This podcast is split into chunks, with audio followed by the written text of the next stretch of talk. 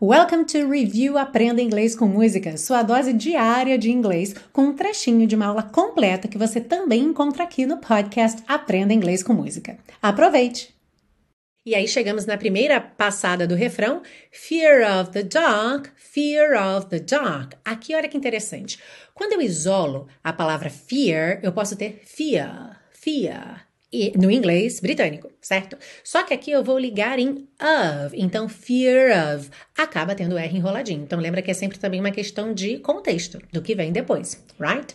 Então, fear of the dog, fear of the dog. Atenção, dog e não dark, mas se você quiser, claro, pode enrolar a língua. I have a constant fear that something's always near. Fear of the dark, fear of the dark.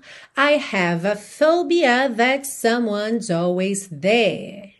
All right, let's say fear of the dark, fear of the dark. I have a constant fear that something's always near. Fear of the dark, fear of the dark. I have a phobia that someone's always there.